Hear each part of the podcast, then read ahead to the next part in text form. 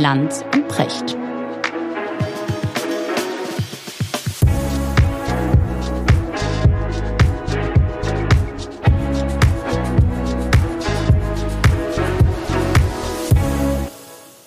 Schönen guten Morgen, Richard. Guten Morgen, Markus. Wo erreiche ich dich? In der Kriminate. du bist wieder da. Sehr gut. In meinem Bekanntenkreis macht das jetzt wirklich die Runde, das Wort Kemenate. Das finde ich schön. Richard, ich, äh, bevor wir loslegen, ich habe heute ein, ein, Thema, von dem mich wirklich interessiert, was du dazu denkst und sagst. Aber erstmal müssen wir uns bedanken. Äh, in kürzester Zeit über eine halbe Million Abrufe bei YouTube. Wir haben ja unseren ersten Videopodcast gemacht, äh, kannte ich vorher gar nicht und bin völlig äh, verblüfft und fasziniert davon und auch ehrlich gesagt sehr dankbar, dass das so gut funktioniert hat. Das ist toll. Ja, das ist eine gute Gelegenheit, sich mal bei allen zu bedanken, die sich ja. das anschauen und anhören. Ja, ich, also ich ähm, habe wahnsinnig viel Resonanz bekommen. Die Leute sind immer äh, von dir besonders begeistert. Emily Kürten, darf ich hier mal ausnahmsweise sagen, die Tochter des legendären Dieter Kürten, ja. äh, hat sich gemeldet und, und schrieb wortwörtlich, wie gut, dass es Menschen wie Richard David Brecht gibt. Oh. Naja, also. Sie hat vergessen, mich zu erwähnen in dem Zusammenhang. Das nehme ja. ich aber nicht übel. Ich, ich liebe sie trotzdem. Sie geht davon aus, dass sie weiß, dass du. Äh Na Quatsch, alles gut. Aber es war, ich wollte ich dir nur sagen, es war ein sehr ehrliches und nett gemeintes Kompliment. Mhm. Richard, ich wollte mit dir heute über etwas reden. Ein, ein Wort, ein Begriff, äh, mit dem ähm, ich ehrlich gesagt lange nicht konfrontiert war. Immer wieder mal taucht er in der Sendung auf und ich merke immer wieder, wie sich auch Politiker drumherum drücken. Aber mittlerweile ist es langsam offenkundig. Wir kommen nicht mehr daran vorbei, ihn deutlich und klar auszusprechen. Dieser Tage ein Stück von dem von mir ja sehr, sehr geschätzten Dirk Kobioweit gelesen, großartiger Spiegelautor, der auch sagte, Verzicht ist wirklich der Begriff, die Vokabel der Stunde. Und es ist für viele, ich rede jetzt nicht von wirklich bedürftigen Menschen, aber für viele ein irres Gefühl. Ich glaube, dass gerade äh, Menschen meiner Generation, äh, die, kennen das nicht. Die müssen plötzlich lernen, dass es nicht mehr alles und sofort auf Knopfdruck gibt. Ja, bisher gab es mhm. alles im Überfluss. In den letzten Jahren sogar unmittelbar auf Knopfdruck geliefert, dann von Amazon Prime am Ende man musste nicht mal mehr auf äh, geöffnete Läden warten und so weiter. Und plötzlich erlebst du quasi den Gegenentwurf zu Amazon Prime. Mhm. Wir warten auf Ware, wir warten auf äh, Flugzeuge, ja, hunderttausende Urlauber zuerst in England, die nicht losfliegen konnten, jetzt plötzlich auch in Deutschland. Heute gelesen, die Lufthansa entschuldigt sich ganz offiziell und sagt, 2023 wird es vielleicht besser, aber wir haben kein Personal, wir haben keine Flugzeuge, wir können euch nicht mehr garantiert und verbindlich zu einer bestimmten Zeit in den Urlaub bringen. Äh, Christian Lindner, der darauf hinweist oder in drastischen Worten warnt, es werden Jahre des Mangels auf uns zukommen. Mhm. Und Robert Habeck äh, sagt, es könnte sein, dass wir sehr bald in kalten Wohnungen sitzen. Mhm. Und das wird möglicherweise alles schlimmer als bei Corona. Äh, das, äh, wie, was geht dir denn durch den Kopf, wenn du das so Ja, als erster erstmal äh, meinst du ja genauso wie ich, ne? Wir reden jetzt so von, von der Durchschnittsbevölkerung. Ne? Wir ja, reden ja genau. nicht von den Menschen, die tatsächlich jeden Tag verzichten müssen, weil sie sehr wenig Geld haben, weil sie nee. von Hartz IV leben und so weiter. Ne? Exakt. Ne? Sondern wir reden jetzt, sagen wir mal, so richtig so von der, von der deutschen Durchschnittserfahrung. Genau. Und da war das ja tatsächlich so, dass über die Jahrzehnte, seit ich lebe, ist immer alles mehr geworden, ne? alles ist schneller geworden, alles ist mehr geworden. Und jetzt erleben wir aus meiner Sicht etwas ganz Gespenstisches.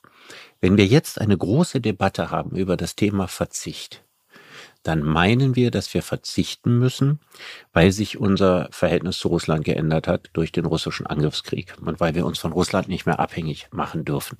Mhm. Und ich hätte nie damit gerechnet, dass das im Jahr 2022 der Grund für Verzicht sein würde.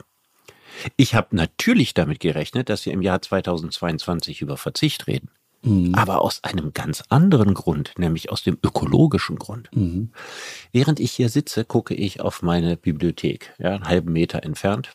Da habe ich fast einen ganzen Regalmeter nur mit Büchern, wo es darum geht, in Zukunft weniger zu verbrauchen, Wohlstand mhm. zu reduzieren und so weiter. Ja, also ich äh, habe hier gerade ein Buch liegen, das heißt Genug. Das ist mhm. von einem äh, mhm. Times-Autor aus dem Jahre genau. 2008, John Naish. War damals ein wahnsinnig erfolgreiches Buch. Genau. Genug, der einfach ne? mal gesagt Buch, hat, ne? ich, ja. ich lebe jetzt einfach mal mit ganz, ganz wenigen Dingen und guck mal, ob das klappt. Und ich würde gern wissen, was aus ihm heute geworden ist, ob er immer noch so lebt. Ich habe nämlich im Klappentext gerade geguckt. Da steht ja. drin, ähm, dass er keinen Fernseher hat. So, und das war 2008 was ganz Besonderes. Jemand hat keinen Fernseher, also Inbegriff von Verzicht. Heute müsste sich die Frage stellen, hat er kein Smartphone, ja, keinen mhm. Internetzugang und so weiter. Genau. Also da hat sich auch unglaublich viel verändert. Das heißt mhm. also, worauf man heute äh, verzichten müsste, wäre unglaublich viel mehr als noch 2008, also gerade mal vor 14 Jahren. Und ich meine, 2008, das war die Zeit, viele Bücher, die ich äh, hier vor mir sehe, sind Bücher, die genau aus dieser Zeit stammen. Mhm. Und das war die Zeit, wo wirklich viel darüber diskutiert wurde, brauchen wir weiter Wirtschaftswachstum und so weiter. Ich sehe hier ein Buch von Meinhard Miegel, ja, der mhm. genau. mal der Berater äh, von, von Kurt Biedenkopf war. Genau. Also, äh, ursprünglich CDU-Politiker, der gesagt hat, ja, wir können, es gibt kein unbegrenztes Wachstum in einer begrenzten Welt und so. Und heute haben wir die, die Grünen in der Regierung, die würden aber nicht von Verzicht reden, nee. wenn wir nicht infolge des Krieges davon reden müssen. Ist das nicht irre, dass der Ukraine-Krieg dazu führt, dass die Menschen bei uns bereit sein werden, sollen, könnten, zu verzichten, mhm. aber die Zerstörung des Planeten für die Enkelgeneration, dass das kein Motiv ist, das auch nur ansatzweise so stark ist? Ja, also was, was das mir auffällt, ist Witz der Geschichte irgendwo. Ja, ist es ja. Mhm. Je, jeder macht einen großen Bogen um dieses Thema. Das ist wirklich unglaublich. Ich äh, liebe das in der Sendung immer wieder. Nicht mal das Wort Tempolimit traut sich einer in den Mund zu nehmen. Du kannst. Das wurde doch noch von der FDP ganz schnell aus dem Koalitionsvertrag gestrichen. War das nicht so? Ja, also. Ja, dass sie gesagt haben, also, also ihr könnt ja von uns fordern, was ihr wollt, aber Tempolimit geht, geht gar nicht. nicht. Genau. Ja. Das ist, du weißt, es gibt dieses, dieses herrliche Bonbon Volker Wissing, der aktuelle Bundesverkehrsminister äh, der irgendwann in die Ecke gedrängt auf die Frage, wie ist denn das jetzt mit dem Tempolimit, irgendwann nur noch sagte, ja, wir, wir haben ja gar nicht genügend 130-Schilder. Ja, können wir ja gar nicht aufstellen. Das fand ich sensationell.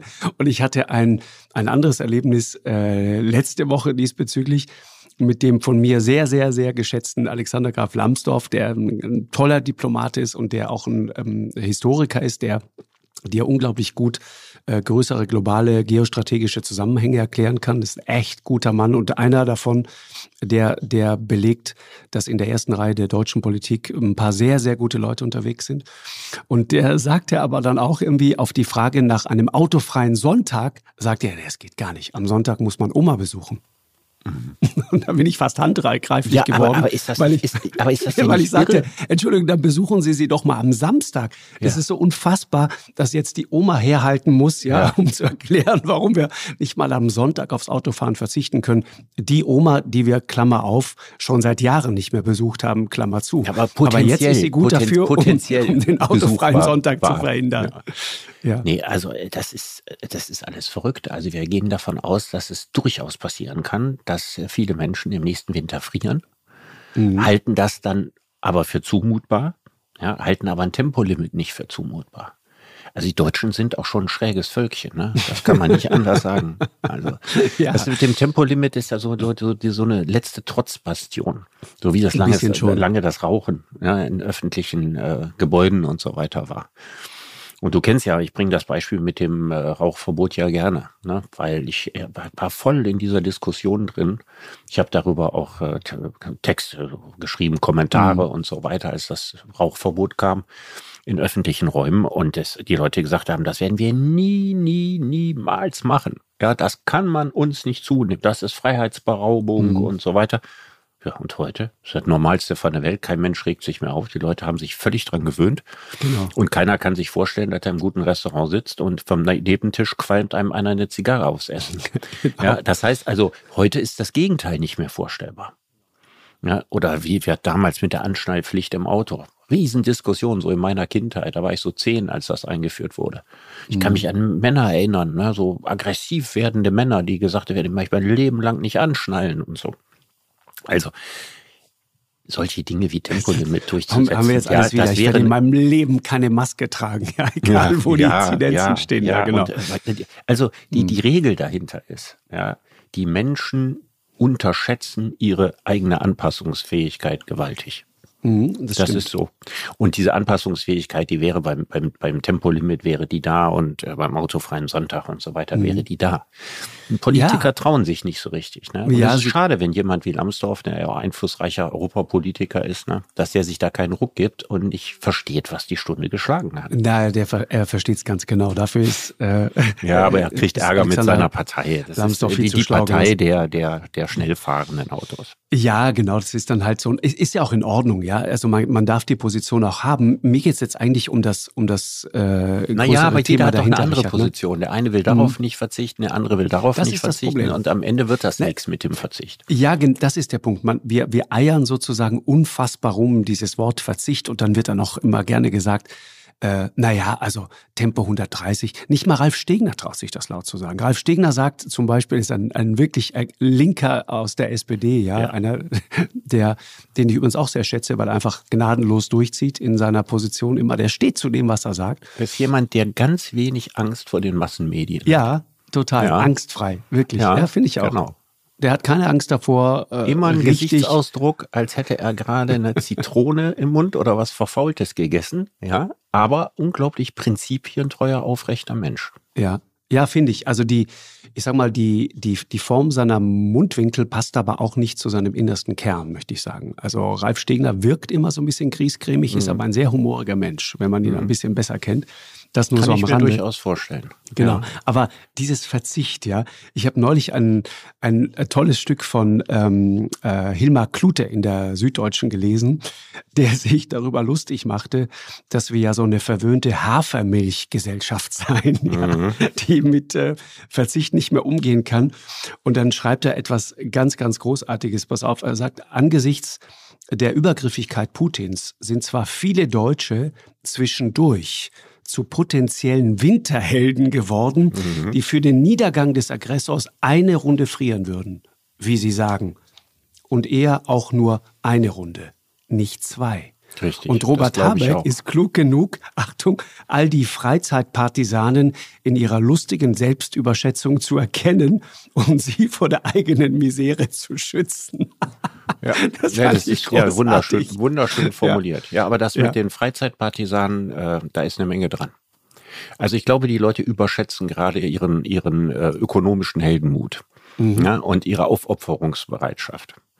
Also ich, ich glaube, ich glaube tatsächlich, dass, äh, dass das eine sehr ernste gesellschaftliche Auseinandersetzung werden könnte, wenn es äh, dazu kommt, dass tatsächlich äh, im Winter kein russisches Gas mehr kommt. Ja, absolut. Das wissen wir ja noch nicht, ob es dazu kommt oder ob es nicht dazu kommt. Aber wenn das tatsächlich droht, dann geht etwas auf, was wir uns so übel gar nicht haben ausmalen können. Mhm, genau. Ja, das ist nämlich passiert, dass die russische Wirtschaft aufgrund der Sanktionen natürlich viel stärker belastet ist als unsere. Putin das aber innenpolitisch viel besser übersteht, weil er in ein Land regiert, in dem die Leute äh, Verzicht und äh, Ärger und, und Niedergang und all das gewöhnt sind. Genau. Und wir in einer Kultur, wo der allerkleinste und feinste Rückschritt und der allerkleinste Verzicht und so weiter als unzumutbar empfunden wird, viel größere innenpolitische Querelen dafür kriegen. Mhm. Das kann am Ende tatsächlich so idiotisch das ist, aber das kann tatsächlich eintreten. Das ist so ein bisschen so mit der Waffentechnik. Ne? Man sagt ja immer, dass die, die russischen Waffen, die zum Teil eingesetzt werden, zum Teil so auf dem Niveau des Zweiten Weltkriegs sind.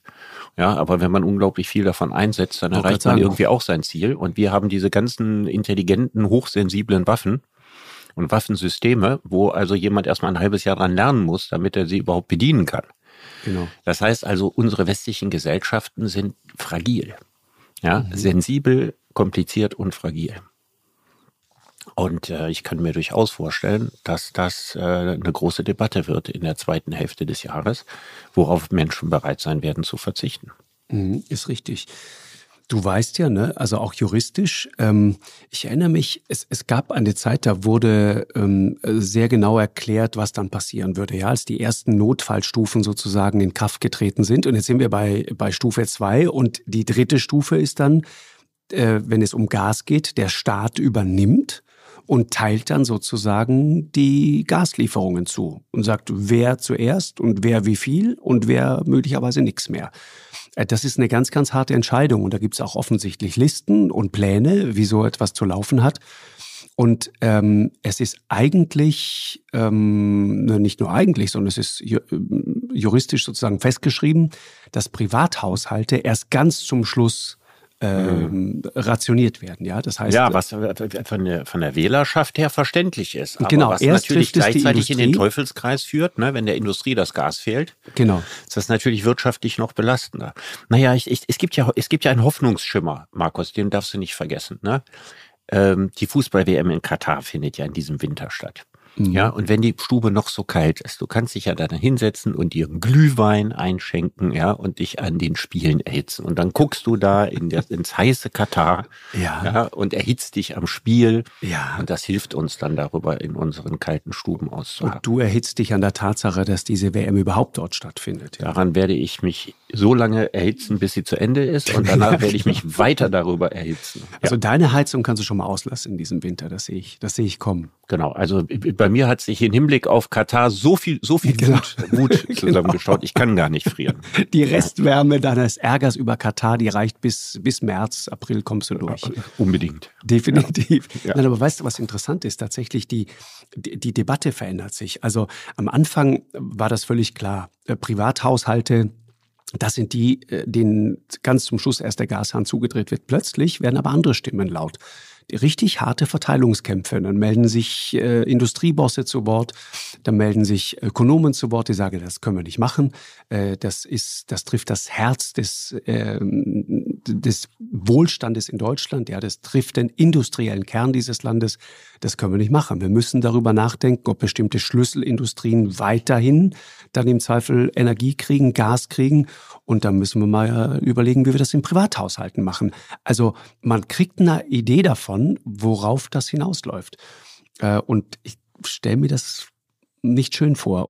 Total interessant in dem Zusammenhang. Robert Habeck hat neulich bei einer Rede vor dem Bundesverband der deutschen Industrie, ja, vor dem BDI, einen philosophischen Begriff plötzlich ins Gespräch gebracht und davon gesprochen und darüber nachgedacht, dass gerade eine Art Ungleichzeitigkeit herrscht. Ja, draußen 30 Grad und wir müssen uns Gedanken darüber machen, dass im Winter die Buden kalt bleiben. Ja, das glaube ich auf jeden Fall. Nur ist es ja ehrlich gesagt noch nicht einmal abschätzbar, wie kalt. Ja. Also zum gegenwärtigen Zeitpunkt wissen wir nicht, ob tatsächlich das Gas abgestellt wird im Winter oder ob es nicht abgestellt wird.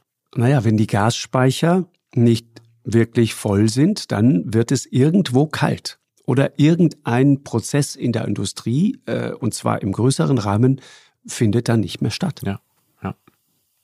Ja gut, und dann kommt das ganz große Thema, dann wird die Wirtschaft schrumpfen.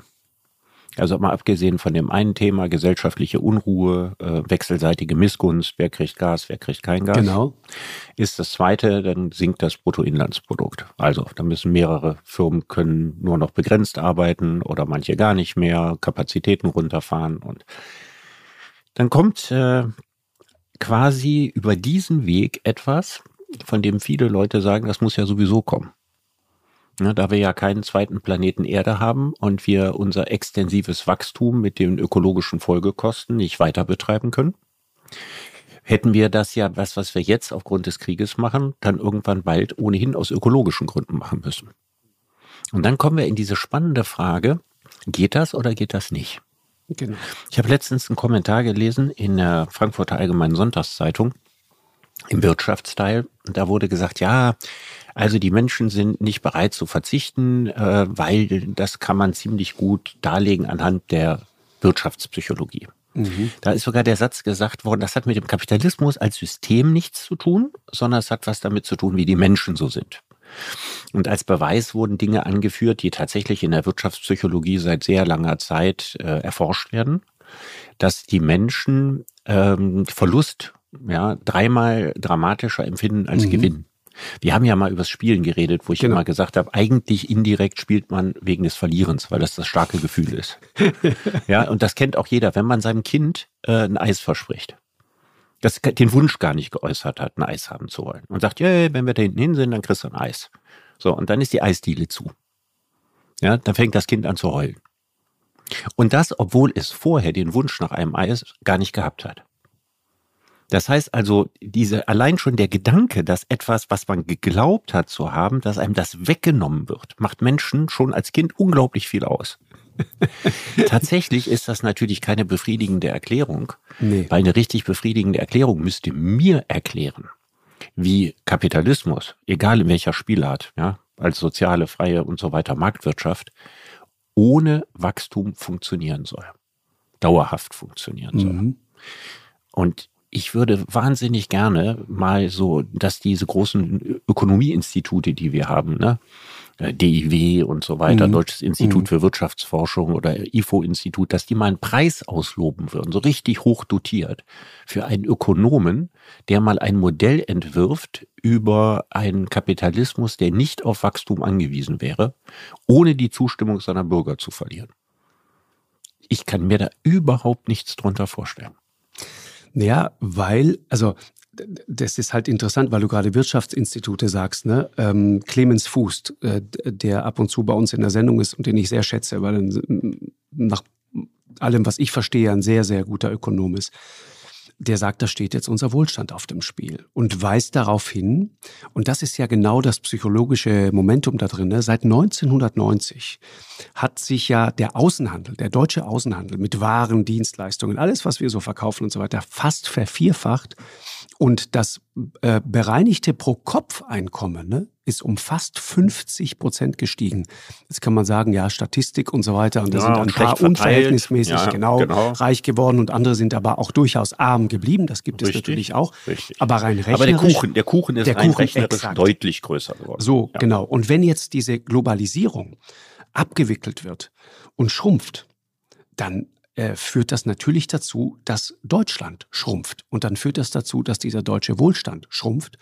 Und dann ist sozusagen das Wort Verzicht das, was in ganz großen Lettern äh, plötzlich. Äh, Ach kurz, das ist keine Übertreibung zu sagen, dann geht alles kaputt. Ich meine, überleg ja. mal, ja, ja, ja, Jeder, jeder, jeder vierte Cent unserer Steuereinnahmen geht in die Bezuschussung der Rente. Was ist denn, wenn die Steuereinnahmen dramatisch sinken? Mhm. Ja, ja. ich meine, wir wollen, das, klar kann man was machen. Man kann Geld erfinden. Ne, das ist das, was wir bei Corona gemacht haben. Fliegt uns ja gerade Die 100 um die Milliarden für mhm. die Bundeswehr werden auch mhm. erfunden. Ne, das mhm. ist sozusagen künstlich neu erzeugtes Geld. Ja, und das heizt wiederum die Inflation an. Und wenn wir dann eine Rezession kriegen, weil wir nicht genug Energie haben, und wir bekämpfen das Ganze mit dem Drucken von Geld, also heizen die Inflation an, dann erleben wir eine Stagflation.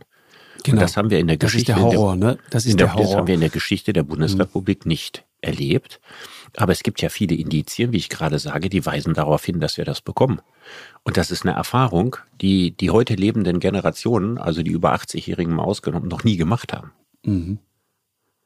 Also wer in der Geschichte der Bundesrepublik aufgewachsen ist, ja, es gab ein paar kleine Dellen. Hm, es gab Dellen äh, Anfang der 70er Jahre im Zusammenhang mit der Ölkrise. Mhm. Es gab ebenfalls letztlich äh, ähm, vom Öl ausgelöst äh, eine Krise Ende der 70er, Anfang der 80er Jahre. In fast allen westeuropäischen Ländern sehr hohe Arbeitslosigkeit und so weiter. Ja. Mhm. Aber was für Mini-Krisen, ne? verglichen mit den Krisen, die man in der Weimarer Republik erlebt hat, Hyperinflation, Arbeitslosigkeit von sechs, sieben Millionen Menschen in Deutschland und so.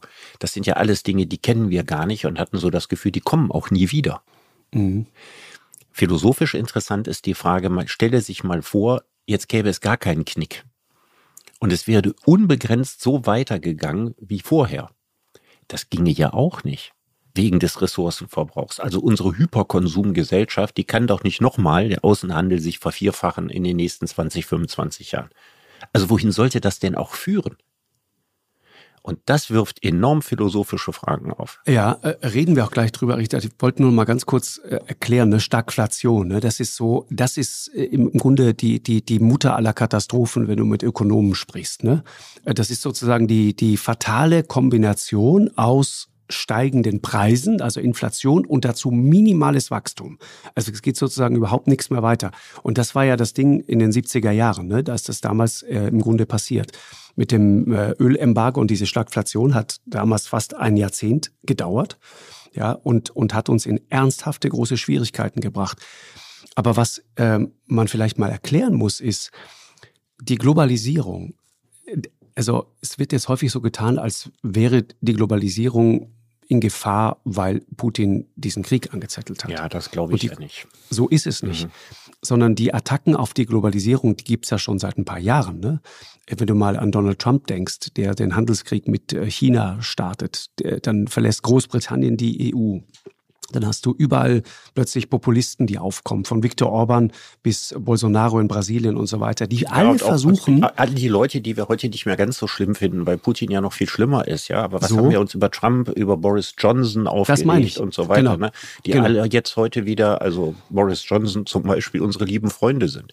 Mhm. Genau. Das heißt, der Versuch, Wirtschaft zu renationalisieren, ne, das ist ja das, was da eigentlich stattfindet. Und das Ergebnis, ich mir das mal angesehen, ist total interessant. Der Welthandel, man hatte das Gefühl, immer höher, weiter, schneller und alles jederzeit verfügbar. Aber wenn du mal genau hinguckst, dann ist der Welthandel in den letzten zehn Jahren schon um fast fünf Prozent geschrumpft. Und global haben sich Investitionen in den letzten Jahren halbiert. Ja, also das heißt, da ist schon etwas im Gange gewesen, lange vor diesem Krieg. Mhm. Äh, und dann hast du diesen Wandel verschiedener Staaten. Brasilien ist gerade gefallen. Ja, ich meine, äh, äh, Bolsonaro, das ist ein, das ist ein Rechtsradikaler. Ich glaube, ich trete ja, dem nicht so nahe, wenn ich das so sage. Dann reden wir äh, über China, das sich hinentwickelt zu einer wirklich harten Diktatur, Autokratien mhm. und so Indien weiter. Indien übrigens auch. Ne? Indien, so, genau, auch also so ein schwieriger Partner. Und konnte ja, man jetzt ja sehen, also, wie die das, das umgarnt durchaus worden sind. Ne? faschistoide ne? Züge in der so. Modi-Regierung. Ja. Mhm, genau.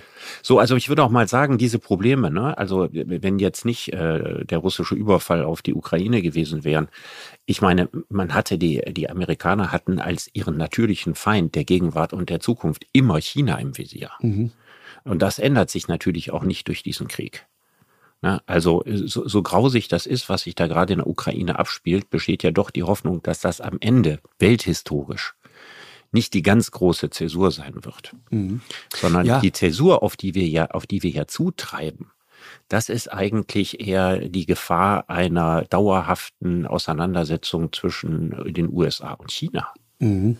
Auch was das. ja eine, eine hundertmal größere mhm. Katastrophe mhm. noch wäre. Ja, ich, würde ich würde gerne nochmal, Richard, das Ganze sozusagen, also die, die, die Geschichte in einen größeren Kontext stellen dieser Tage eine interessante Zahl gelesen. 60 Prozent aller Patente, da reden wir jetzt über Innovationskraft, über Erfindungen, werden mittlerweile in Autokratien angemeldet. Wo wir immer gesagt haben, da können die Leute nicht kreativ sein. Das war immer so eine feste Regel. Da genau, waren wir uns das ganz können sicher. die nicht. Ja, Chinesen können nur kopieren und so. Ja, ja, ja, genau. Plötzlich 60 Prozent aller Patente. Wer auch immer das berechnet hat, aber ich bin mir ziemlich sicher, dass die Zahl stimmt. Da gab es eine zweite Sache, die ich interessant fand dieser Tage. G7. Wenn du dir mal die Zahlen anschaust, G7 jetzt in Elmau, ne? Da treffen sich die Anführer von, ich glaube, ungefähr 770 Millionen Menschen. Mhm. Weniger Paral als in China leben. So, parallel, ja, und parallel dazu findet eine Veranstaltung statt der sogenannten BRICS-Staaten. Ne? Brasilien, mhm. Russland, Indien, China, wie sie alle heißen. Südafrika, Südafrika auch dabei. So, die stehen für über drei Milliarden Menschen. Und keiner von denen verdammt den Ukraine-Krieg. Keiner von denen sagt, das ist ein brutaler Angriffskrieg, sondern wenn überhaupt, sind sie maximal dazu bereit zu sagen, ja, diese bösen, bösen Sanktionen aus dem Westen. Ich will sagen, mhm. Da gibt es einen gigantischen Block, der da gerade entsteht. Ja, drei, über drei Milliarden versus G7, 770 Millionen. Und wenn man mal die Konsequenzen sich daraus überlegt, was, was wird da passieren? Da passieren wird, dass wir nicht mehr, wie in der Vergangenheit, einfach sagen können, okay, lass uns nach Südafrika gehen oder nach China gehen oder auch nach Indien gehen, wohin auch immer. Einfach dort, wo wir maximal günstig produzieren können, sondern wir müssen uns jetzt Alternativen überlegen. Wir werden schauen müssen, mit wem können wir noch Handel treiben, ja, mit wem wollen wir noch Handel ja, treiben. Ich verstehe. Ich will nur den Punkt, der ja. Punkt sagen. Und am Ende führt das dazu, dass unser Leben insgesamt teurer wird. Man könnte auch sagen, dass unser Wohlstand schmilzt schrumpft.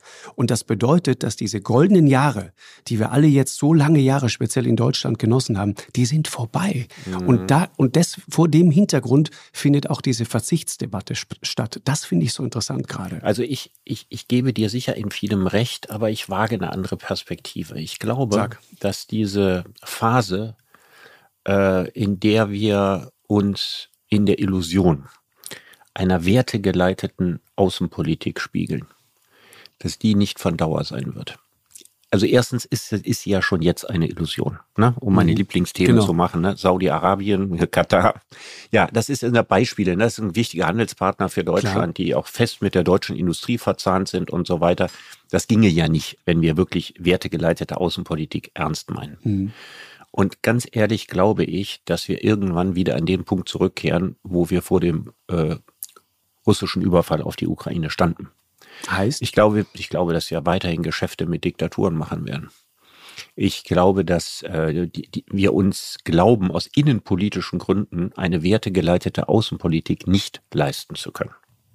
Mhm. Ich glaube, dass wir alle Bemühungen machen werden, die riesigen Märkte in China, die wir haben, denke an die Automobilindustrie und vieles andere mehr zu erhalten dass wir nach wie vor ein Interesse daran haben, erstarkende Länder in Afrika mit unseren Produkten zu versorgen, als Exportweltmeister oder Vize-Weltmeister, der wir sind. Ich glaube, wir werden zu dem Alten zurückkehren. Es kann sein, dass wir jetzt ein Jahrzehnt erleben, ne, wie das Stagflationsjahrzehnt der 70er Jahre. Aber ich glaube nicht, dass es das Ende der Globalisierung ist sondern ich glaube, dass wir irgendwann in die alten Muster zurückkehren werden, weil wir sonst innenpolitisch einen zu dramatischen Preis bezahlen.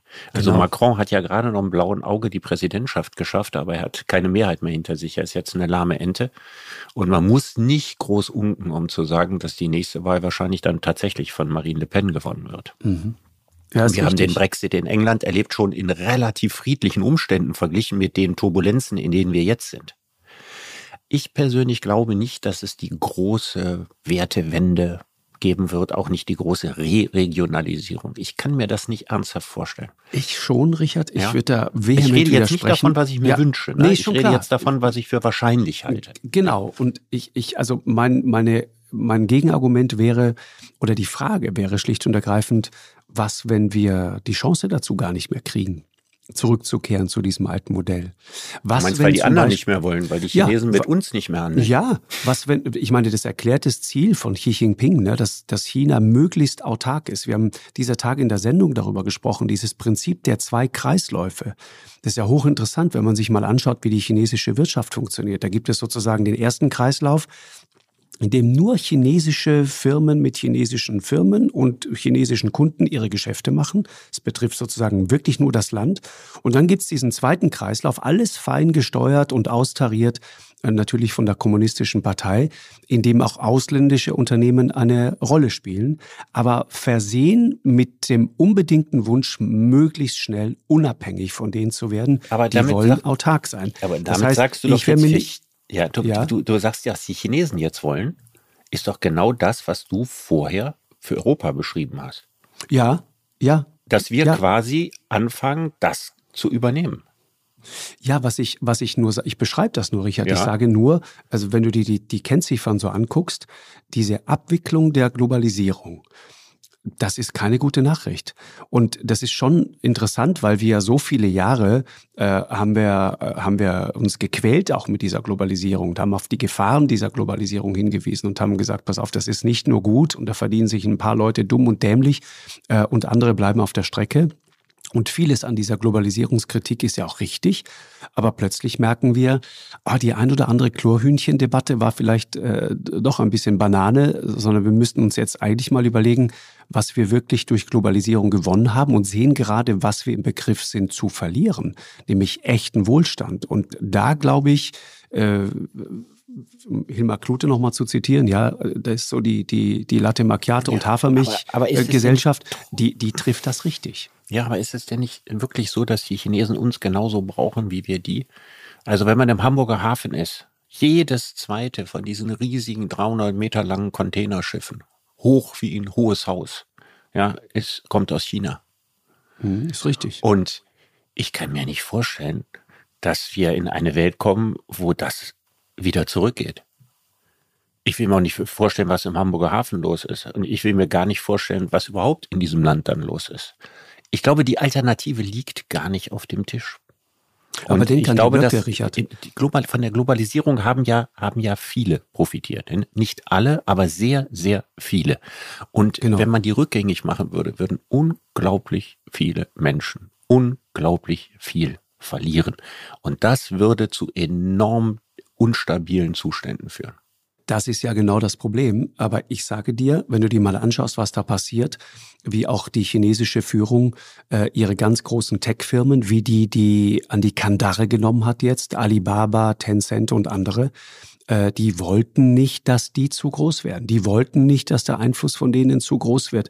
Äh, wenn du Jack Ma hörst und andere, den Alibaba-Gründer und so weiter, der dann erstmal monatelang verschwindet und dann aber äh, nur noch Dinge von sich gibt, die sehr im Einvernehmen mit dieser kommunistischen Partei sind, dann wird dir klar, welcher Machtkampf da hinter den Kulissen Ja, tobt. aber das ist doch das, was wir uns immer gewünscht haben, dass das in Amerika stattfindet und jemand die GAFAs an die Kandare nimmt. Ja, ja. Die machen genau das, was hier sich ganz viele Menschen erträumt also GAFAs. Google, Amazon, Amazon, Facebook, und so Facebook weiter. ne? und Apple. Ja. Und dass man gesagt, deren Macht ist zu groß. Es gibt amerikanische Ökonomen, die nicht verdächtig sind, links zu sein, die gesagt haben, diese Konzerne müssen zerschlagen werden, ja, weil die Staaten im, im Staat werden. Also die Chinesen machen das und setzen das um, wovon auch im Westen viele träumen. Mhm. Kann, ja, kann sein, aber ich, ich, ich schaue es mir jetzt nur an, zum Beispiel Russland, ja, ist sozusagen für uns jetzt äh, plötzlich ein Land, mit dem wir aus guten Gründen äh, nicht mehr großartig Handel treiben wollen und können, führt aber dazu, dass die sich sofort nach Alternativen umschauen und sie finden sie auch. Das Ja. meine ich. Das ist Ja. die schlechte Botschaft. Und Ja, es, da haben wir uns Putin, Putin überschätzt. hat jetzt genau. Ich Putin hat mich jetzt auch, warum haben wir das nicht gesehen? Also warum, warum war uns nicht Hatten von Anfang an klar, dass die, dass die Wirtschaftssanktionen, die wir machen, und wir hatten ja also wirklich auch viele, auch viele Politiker haben das ja gesagt, ne, die Hoffnung, dass das halten die Russen nicht lange durch. Ne? Und dass also in, in, in dieser Welt äh, die Macht des Westens nicht mehr so groß ist. Das meine ich. Ne? Also das wäre sie sicher vor 30 Jahren gewesen. Ne? Also da hätten wir sicher in einer Situation gehabt, wo die sich nicht ohne weiteres hätten starke Partner oder riesige Absatzmärkte finden können. Genau. Aber im Grunde genommen kommt das jetzt sozusagen im welthistorischen Format betrachtet. Das fast ich. zu spät. Ja, ja. Das ist ja das, was ich vorhin meinte, als ich diese beiden Blöcke beschrieben habe. 770 Millionen gleich G7 versus über drei Milliarden BRICS-Staaten. Wenn man sich das mal auf der Zunge zergehen lässt, dann versteht man, die brauchen uns wahrscheinlich nicht mehr so, wie wir angenommen haben. Und wenn du hörst, wie Putin zum Beispiel jetzt laut davon träumt, dass demnächst in, in Russland ganz viele chinesische Autos fahren, dass dort chinesische äh, Restaurantketten äh, äh, aufmachen, dass dort chinesische Supermarktketten aufmachen, dass beispielsweise jetzt schon ein großer Teil, weil wir das sanktionieren, des Zahlungsverkehrs in Russland läuft dann eben nicht mehr über westliche Kreditkartensysteme, sondern läuft über ein chinesisches Kreditkartensystem. Dann, verstehst dann, du plötzlich. Dann waren die die Wirtschaftssanktionen Stunde der Deutschen hat. gegen die Russen, ja, äh, Entwicklungshilfe äh, auf dem Weg Chinas zur größten Supermacht. Hm, Vielleicht. Mhm. Ja, das meine ich. Das sind die Unwägbarkeiten einer gleichwohl hochglobalisierten Welt. Genau, und dazwischen ist dieses dann doch kleine Deutschland, das diese doppelte Abhängigkeit hat, ja, diese zweifache Abhängigkeit von billigem russischem Gas. Und das ist gerade schmerzhaft, äh, jetzt sich davon zu lösen, diese, diese, diese Droge sozusagen nicht mehr zu haben. Und andererseits extrem abhängig von den Exporten auf diesen Riesenmarkt China. So. Aber müssen wir da nicht, da nicht das sagen, um mein Lieblingswort von Helmut Schmidt zu zitieren, dass unsere Politiker im Hinblick auf den Umgang mit der Krise jetzt strategische Pygmäen sind? Dass wir am Ende in dem Versuch, etwas, etwas, etwas äh, moralisch Gutes zu tun, nur Chaos anrichten? Aber Richard, nochmal, hatten wir eine Wahl? Jetzt mal ernsthaft. Hatten wir eine Wahl? Natürlich ist das so. Aber hatten wir eine Wahl? Ich frage ernsthaft, hatte irgendjemand in Berlin eine Wahl? Welche Wahl hatten die denn? Wir können doch nicht ernsthaft sagen, gut, weil wir nicht riskieren wollen, dass sich die Russen dann den Chinesen zuwenden oder Indern oder wem auch immer. Mhm. Äh, lassen wir, wir das einfach so passieren? Nee, nee. Ja, klar, lassen wir das klar. so passieren. Das geht ich ja nicht. Ich kritisiere ja auch gar nicht. Ich, du weißt ja selber, dass ich für die Wirtschaftssanktionen von Anfang an gewesen bin. Das ist auch nichts, was ich kritisiere. Die Frage ist nur, ähm, dass wir jetzt weiter, weiter und weiter denken müssen, oder? Mhm. Also ja, wir müssen jetzt wirklich etwas machen, was äh, in der Politik aus der Mode gekommen ist.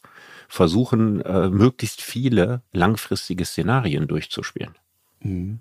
Also nicht, nicht, nicht nur reaktiv zu sein, sondern tatsächlich äh, langfristiger, strategischer und ähm, vielleicht auch in ganz neuen Wegen denken. Mhm. Also es ist vielleicht auch eine große Umbruchzeit. Es ist eine Umbruchzeit und ich äh, nochmal, wenn, wenn, wenn das so eintritt, wie wir es gerade beschreiben, und es gibt ja viele äh, Indizien dafür und Hinweise darauf, dann muss man sagen, wird das definitiv, und das sagen die Ökonomen auch, es wird dazu führen, dass Deutschland Wohlstand verliert. Und, und damit einhergeht sozusagen der Gedanke und die Idee des, des Verzichts.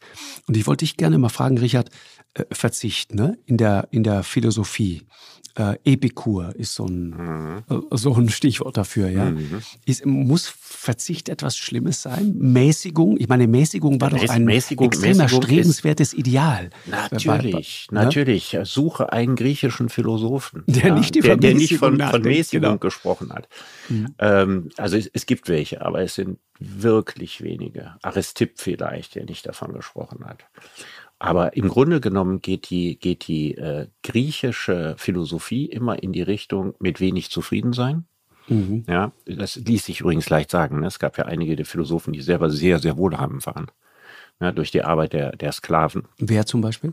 Platon kam aus einer der reichsten Familien Athens. Ach, Platon war so wohlhabend, ja, das ja, war mir nicht so klar. Steinreich. Ja, äh, wäre heute der Sohn von Elon Musk oder so. Ja, also er gehörte zu den drei, vier Reichsten in, in Athen. Ja. Okay. Ja, aber, aber der hat ja im Grunde genommen versucht, ein Wirtschaftsmodell zu machen, auch interessant, dass ähm, die, die Polis nicht wachsen sollte. Ja, also er, er, der, die Maßlosigkeit, die Gier, äh, die mit dem Materiellen einhergeht und so, die ist ja von nahezu allen Philosophen gegeißelt worden. Genau. Und das Ziel bestand Selbstbeherrschung, Gelassenheit, ja, und den Reiz aus wenig zu ziehen. Das ist ja sozusagen der Kern der epikureischen Philosophie, ne, dass Epikur seinen Anhängern gesagt hat, ja, ein, ein Stück Käse, ja, so richtig bewusst genossen, langsam gegessen, gelutscht wahrscheinlich, ja, und so im Sonnenuntergang, ja, kann ein größerer äh, Genuss sein, ja, als eine in sich reingestopfte Mahlzeit aus tausend spektakulären Sauereien. Mhm dass man also lernen soll, den mystischen Funken aus den kleinen Dingen zu schlagen. Und das ist ja etwas, was viele Leute privat für sich auch akzeptieren würden. Ja, das vielleicht mal zu machen oder wie dieser John Neisch einfach mal hinzugehen und zu sagen, ich lebe jetzt ein Jahr lang mal so reduziert wie möglich. Ein Experiment, was vielleicht viele Leute bereit wären zu tun. Manche tun das ja vielleicht auch. Manche haben ja auch wenig Ansprüche. Aber leider lässt sich diese Frage nicht auf der individualpsychologischen Ebene behandeln. Wir haben keine Antwort, und das ist für mich der entscheidende Punkt, wie ein Wirtschaftssystem funktionieren kann, wenn die Menschen auf dem Markt bescheiden werden. Wir leben ja in einer Bedarfsweckungsgesellschaft, nicht in einer Bedarfsdeckungsgesellschaft. Mhm. Und wenn es uns nicht gelingt, den, den Menschen neue Bedürfnisse einzuflüstern, von denen sie nie geahnt haben, dass sie sie je, je gehabt haben vorher, wenn das nicht mehr funktioniert, weil die Leute sagen, ach nö, brauche ich nicht und bin ich zufrieden und so weiter, wird unsere gesamte Marktwirtschaft nicht mehr funktionieren. Mhm.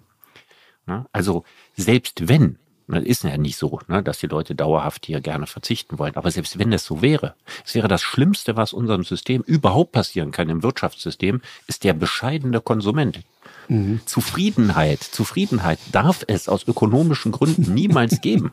Wenn alle Leute zufrieden sind, ist eine Katastrophe in wirtschaftlicher was, was Hinsicht. Für, was für ein gruseliges Weltbild, das du da gerade malst. Das ist ja fürchterlich, oder? Dass naja, wir eigentlich, dass, dass wir, dass unser ganzes System darauf aufgebaut ist, Menschen chronisch unzufrieden zu halten. Das ist tatsächlich der Fall. Das ist der Sinn von Werbung. Ich weiß. Der, der Sinn von Werbung ist, Menschen chronisch unzufrieden zu halten, wie du das schön ausgedrückt hast. Ja. ja. Krass. Ich, ich, ich habe ähm, äh, in der Vorbereitung Epikur, ne? Es gibt, kennst du Christoph Rapp eigentlich von der, von der LMU in München? Das ist ein Philosoph. Ja der äh, etwas total Interessantes äh, gesagt hat. Der sagt, pass auf, ich zitiere mal, es ist total interessant. Wir, wir hören ja oft von Leuten, die sagen, ja, ich bin Hedonist und dazu stehe ich auch. Ja, ich möchte das Leben lustvoll genießen und so weiter und möchte, möchte alles, was geht und, und am besten 24 Stunden lang. Der, der Christoph Rapp verweist auf etwas sehr Interessantes. Der sagt, bei Epikur ist das Besondere am Hedonismus, dass er im Grunde nur zwei Zustände zulässt, nämlich Lust und das Gegenteil davon, Unlust. Und das hat, sagt er, und das fand ich so spannend, eine wichtige Konsequenz. Denn wenn die Abwesenheit von Unlust schon Lust ist, dann mhm. ist es relativ einfach, Lust zu erreichen. Mhm. Genau. Das heißt, Lust bedeutet in dem Fall nicht maximal konsumieren, maximal nein, nein, nein, haben wollen, genau. ne? sondern sich, eigentlich sich das schon Gegenteil zu freuen, davon. dass man gerade nicht leidet. Also, das Epikur, es geht ja noch genau. weiter. Epikur war selber sehr krank, ja, und mhm. hat schwer okay. gelitten. Ja, ah, woran? Und er woran? hat versucht, sozusagen auch noch seinen, seinen Jüngern, ne, war ja so eine Art Guru, zu predigen, ja, dass man sich erstens, wenn man Schmerzen hat, auch vorstellen könnte, man hätte noch größere Schmerzen. Genau. Ja, und dass man dann sagt, naja, so schlimm ist das alles nicht. Oder sich im Zweifelsfall sagt, man soll sich vielleicht nicht so wichtig nehmen. Mhm. Ja? Oder dass man auch sagt, man kann sich sogar in die Lage versetzen, seine Schmerzen zu genießen, ja, wenn die nicht zu extrem sind, weil man auf diese Art und Weise seinen Körper und seine Körperlichkeit mhm. spürt. Also die Freiheit von Schmerz ist sozusagen schon Lust. Richtig. Und wenn wir feststellen, dass ein Gut, das wir begehren, bis auf total, auch zweiter total guter Gedanke zum Thema Werbung, ja.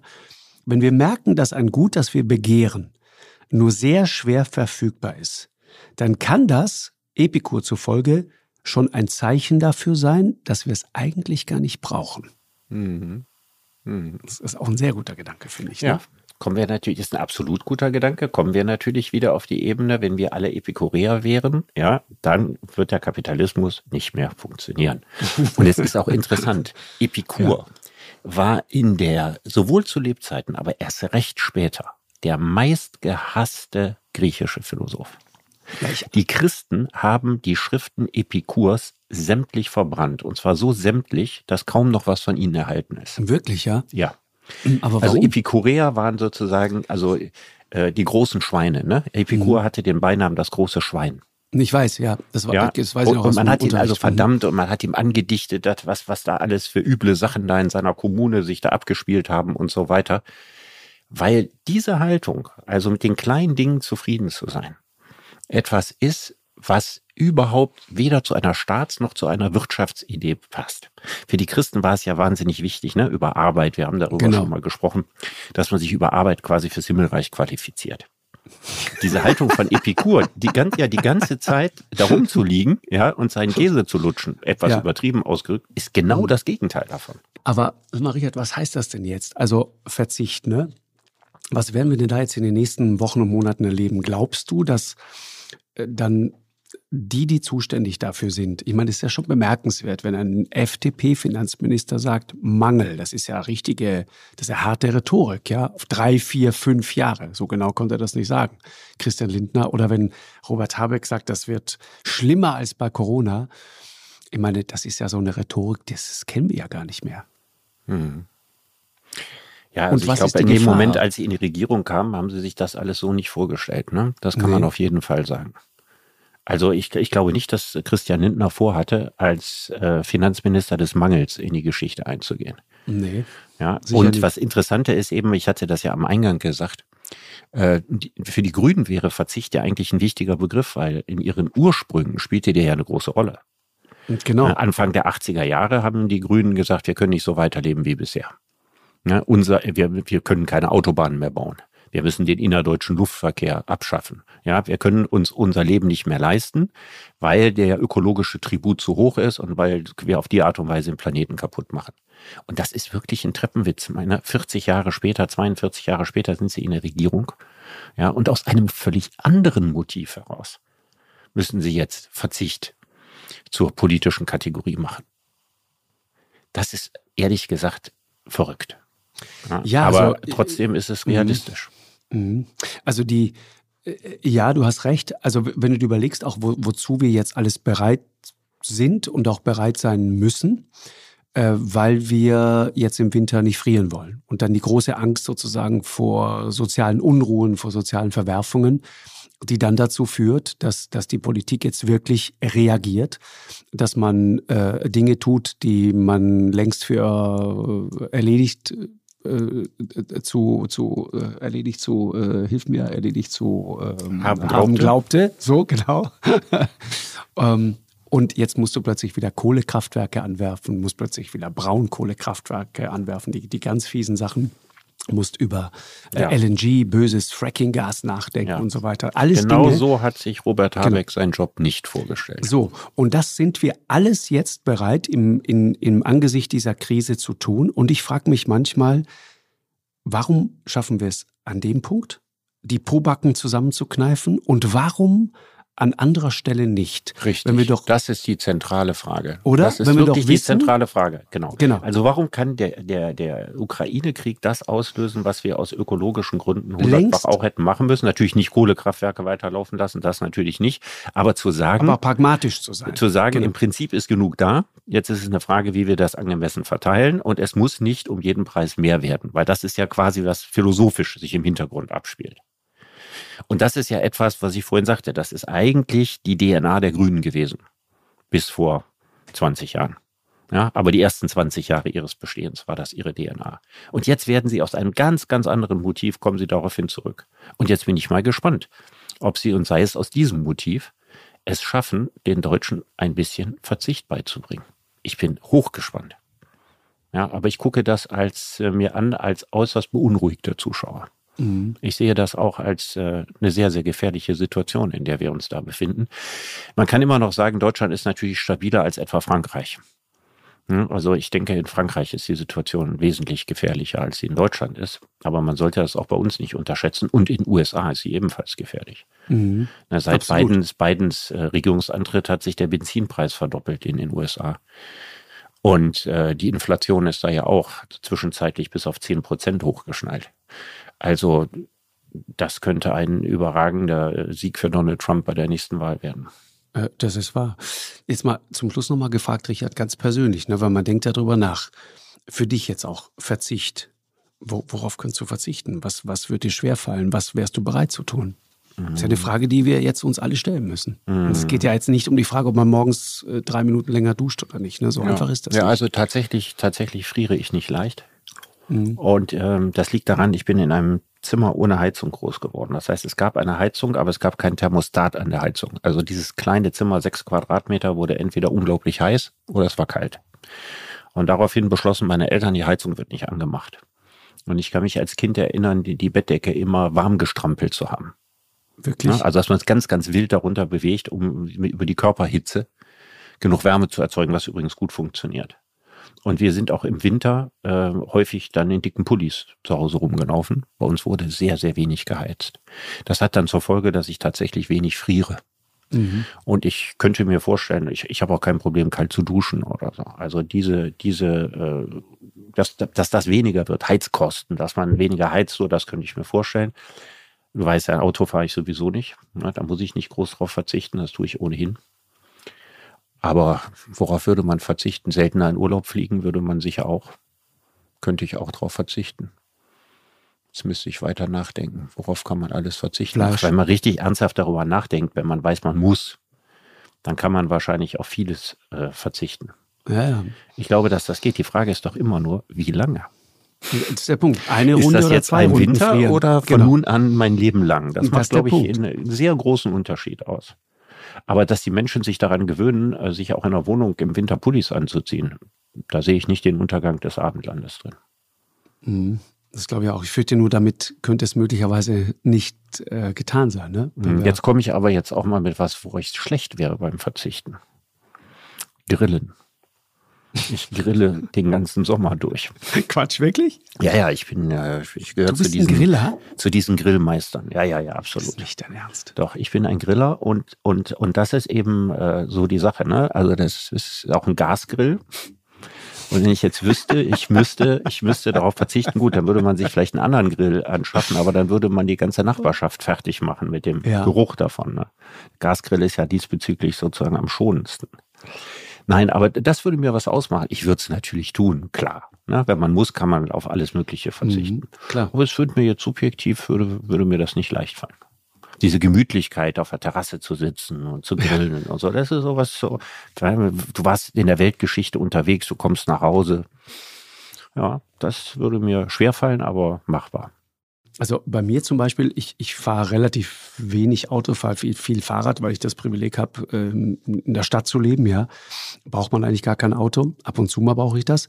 Aber ich sage dir ganz offen, wenn mir jemand kommen würde und würde sagen, jetzt gibst du dein Auto ab oder jetzt fährst du gar kein Auto mehr, äh, zum Beispiel am Sonntag oder am Samstag oder was auch immer, das wird mir schwerfallen. Echt? Und zwar wenn, nicht wenn deswegen, du jetzt den autofreien Sonntag, den du, mit dem du da Lambsdorff konfrontiert hast, mhm, genau. würdest du sagen, das ist nicht zumutbar? Nein, das habe ich nicht gesagt. Natürlich ist das zumutbar und es ist eine Frage, wie lange geht das dann so?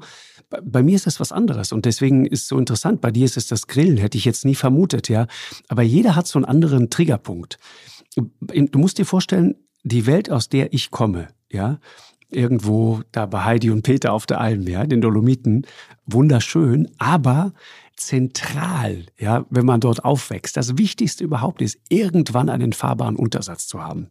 Und idealerweise dann irgendwann ein Auto zu haben, weil im, im Winter wird es dort sehr, sehr kalt.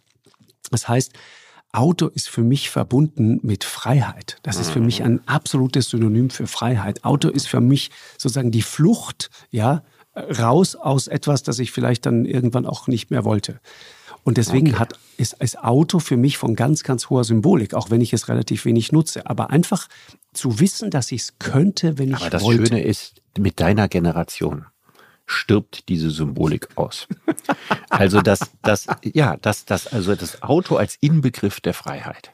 Das kann nur erlebt haben, wer vor 1980 geboren ist. ist also darüber hinaus ist das. Das ist Altersrassismus, was hier wieder läuft. Ja, aber das ist ein Spartensegment für, für, für heute ist Altersrassismus das, nicht, das ist kein eine, Spartensegment. Nein, das Spartensegment ist, dass das Auto, dass das Auto ist für die junge Generation hat das nicht mal entfernt diese Bedeutung, die es noch für dich hat. Und zweitens, ich, ich habe am Anfang gesagt, die Menschen sind wesentlich anpassungsfähiger, als sie selber glauben du auch. Also wir werden vielleicht in die Situation kommen im nächsten Jahr, na, du fährst kein Auto mehr und ich grille nicht mehr. Und dann treffen wir uns ein Jahr später wieder und gucken, ob wir unglücklicher geworden sind. Es ist nicht dein Ernst. Und dann trinken wir Hafermilch, Cappuccino oder was? Ich habe noch nie in meinem Leben Hafermilch getrunken. Wirklich nicht? Nee. Ich weiß nicht, wie das schmeckt. Äh, anders. Ja. Aber ist okay. Man gewöhnt sich dran, sagen wir es mal okay. so. Okay. Ich finde es ganz gut. Richard, das war ähm, vielleicht ein bisschen beunruhigend, aber ähm, Epikur, das, das ist jetzt das, woran ich mich für den Rest der Woche festhalte. Ja, die Abwesenheit von Schmerz ist auch schön. Schön ist, wenn der Schmerz nachlässt. Lass mhm. es uns so sagen. Ja? Mhm. Der Schmerz über das nicht mehr grillen können, nicht mehr Auto fahren können mhm. und so weiter. Auch der Weltschmerz, ja, über oh, die genau. schiefgehende Weltgeschichte. So, genau. Ja. Und weißt du, was ironisch ist, ist, ich, ich verrate das jetzt ausnahmsweise. Äh, ich muss jetzt gleich in die Aufzeichnung und kriege gerade eine SMS, das passt wirklich unfassbar, ähm, dass sie sich verspätet. Und die junge Frau, die das schreibt, heißt Luisa Neubauer. Und du willst sagen, weil der Flug? nein, nein, nein, nein, nein, nein, nein, sie schreibt der Zug und ich schleppen uns ah. hier durch die niedersächsische Prärie in der Hoffnung, irgendwann anzukommen. In diesem Sinne. Richard, vielen Dank. Ja. Bis bald. Ich danke ciao, dir, ciao. Markus. Ciao, ciao. Eine Produktion von M hoch 2 und Podstars bei OMR im Auftrag des ZDF.